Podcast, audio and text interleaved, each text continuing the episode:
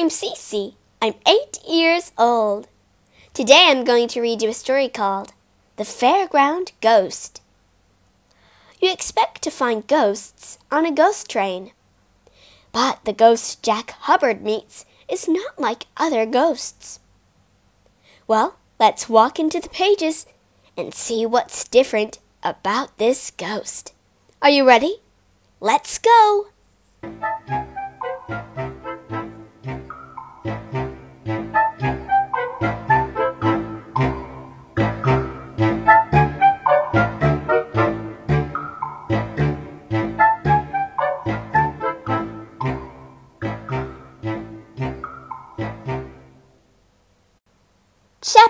1 All the Fun of the Fair. On Friday, Jake Hubbard saw a poster on his way to school. The fair was in town. That sounds fun. That night, Jake was so excited he could hardly sleep. The next day was Saturday. At last, he could go to the fair. But first, he had to find someone to go with him. I think I'll ask Dad. Oh, Dad, please. Sorry, Jake, I'm busy. Dad wasn't even dressed. How could he be busy? Dad shook his paper at Jake. Jake tried his mother. Will you take me to the fair, please? Sorry, I can't, Jake. There are seventy great attractions, Jake told her. And I've got seventy great piles of washing to iron, she said. Why not ask your sister? Jake made a face. His sister, Marcia, spent the whole time on the phone. But he had to find someone to go with. He went to ask Marcia. Will you take me to the fair, Marcia? Maybe I'll just call Brad. Brad was Marcia's boyfriend. Jake groaned. She could be on the phone for hours. But it's open now, Jake said. Marcia glared at him. It shuts at ten, Jake added. Shh, said Marcia. Shh, I can't hear Brad. Jake held his breath. He counted to ten. He counted to ten again. At last, Marcia looked up. Okay, Pest, she said. We'll take you. Hooray! Jake ran to his piggy bank and shook out the coins. He was going to the fair. Chapter 2 Ghost Train Jake, Marcia, and Brad walked into the fairground. Lights flashed. People laughed. Twenty different pop songs blared out at once. Look over there! Marcia and Brad headed straight for the Tunnel of Love. Yuck, said Jake. That's silly. Jake wanted something scary. In fact, Jake wanted something really scary. Jake found a sign which pointed to five attractions. He knew the ride for him. The ghost train. It sounded perfect. He soon found the ghost train and climbed aboard. With a lurch, the train began to move into a tunnel. Suddenly, the train was in darkness. Glowing ghouls and scary skeletons jumped out of the blackness. People shrieked, and the ghosts moaned back. Jake was delighted. He'd wanted a scary ride, and this was very, very scary. He was so busy watching a vampire leap from its coffin. He didn't see what was lurking behind him. Jake screamed. Ah! He was so scared, his goosebumps had goosebumps.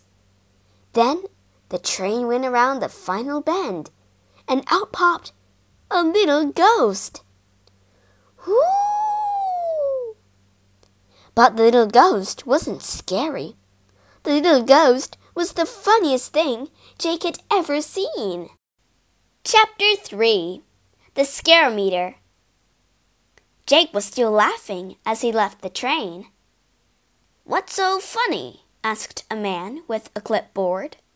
What can make you laugh on a ghost train? The little ghost, gasped Jake. He hadn't seen the man's badge. He didn't know the man was a ghost inspector. The man sounded cross. Jake was worried. This ghost must be measured on my scarometer at once. The ghost inspector went to see the owner of the ghost train. Did you know you have a funny ghost on your ghost train? he said. I want to see that ghost now.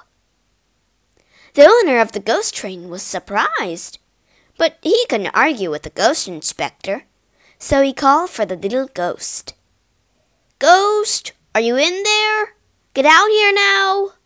Jake began to wish he hadn't laughed. The ghost inspector was looking very angry indeed. Wait until I test that ghost on my scarometer, he said. The little ghost appeared. It didn't look so funny now. Out you go, said the owner of the ghost train. You have to be tested. The little ghost was terrified. Jake could hardly bear to watch.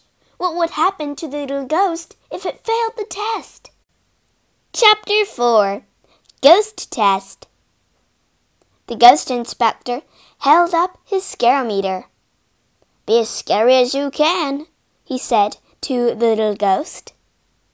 The little ghost took a deep breath and screamed, Ah! The arrow on the scarometer quivered. Was the little ghost scary? The inspector checked. Just as I thought, he said. Not scary at all. Get out, the owner of the ghost train shouted at the little ghost. And don't come back. No funny ghosts allowed on my train, he added. Quite right, too, said the ghost inspector. Funny ghosts indeed. Whatever next? The little ghost started to glide sadly away. Jake ran after it. Wait, he shouted. Hey, don't go. He tried to catch hold of the little ghost. Don't be sad, Jake said when he caught up with the ghost. This is a fun fair. Why not stay and have some fun? Come on, what shall we do first?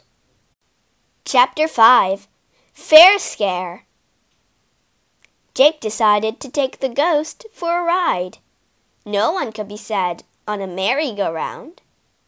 Jake was right. The little ghost wasn't sad. It was scared to death. Jake decided to try the roller coaster instead. The little ghost wasn't sure. Well, it said. Jake dragged it along. It's so exciting. Just wait until you get on. You'll love it, Jake said. Jake was right. At first, the little ghost did love it. This is fun, it said as it sat down. Then the ride started. Jake was thrilled. They curved around corners and looped the loop he whooped with delight. The little ghost did not whoop. It turned green. Jake waved to everyone in the fairground below. The little ghost couldn't look. For the rest of the ride, it kept its eyes shut tight. Whoopee! Stop! I want to get off! The little ghost left the roller coaster, a very sorry spook. Jake thought hard. He had to cheer up his new friend, but how? Just then he had an idea. I've got it. Follow me. Chapter 6 A Huge, Scary Ghost. Jake was so excited he started to run. The little ghost pulled back. Where are we going? it asked. Promise it's not scary. I promise, said Jake. Now close your eyes, he added. Are you sure it's not scary? asked the shivering spook. No scarier than you are, said Jake. The little ghost wasn't convinced. Where are we? the little ghost whimpered. Nearly there, said Jake. You can open your eyes now. Ah! screamed the little ghost as it caught sight of its own reflection. It rushed out of the tent, wailing at the top of its voice. Ah! The eerie howls of the little ghost echoed around the fairground. Ah! Ah! Nearly everyone was terrified. Jake ran after the little ghost. Come back, he cried. I can't, said the little ghost. That huge, scary ghost will catch me. That huge, scary ghost was you. Scary? Me? The little ghost stopped suddenly. Was Jake right? That scary ghost was me? Really? Are you sure? Me? It babbled. Jake and the little ghost went to find the owner of the ghost train. Perhaps he would give the little ghost another chance. Won't you take it back now you heard how scary it is? But the owner of the ghost train hadn't even noticed the little ghost terrified the fairground. What did you say? I can't hear a word. Jake pleaded with the man to test the ghost again with the scare meter. The man agreed, although he thought it would be a waste of time. Okay, but it doesn't seem any different to me. Just do what you did when you saw the scary ghost in the mirror. Everyone watched as Jake held up the scare meter. The little ghost took a deep breath, lifted its arms, and screamed. Ah! It was a blood curdling scream. Even Dracula was scared. The ghost inspector had to admit that the little ghost was terrifying. The owner of the ghost train was delighted. Look at that, he said to the ghost inspector. Welcome back, he said to the ghost. You'll be the new star of the show. Everyone was delighted to have the little ghost back. Well, almost everyone. With the little ghost back, and scarier than it had ever been, the ghost train became the busiest ride in the fairground. People stood for hours just to see the little ghost. Some people were so scared they came out looking like the zombies inside. Then they staggered around the fairground with their knees knocking before going back for another turn. The little ghost had never been happier or scarier. As for Jake, he got every ride free, thanks to his friend, the fairground ghost.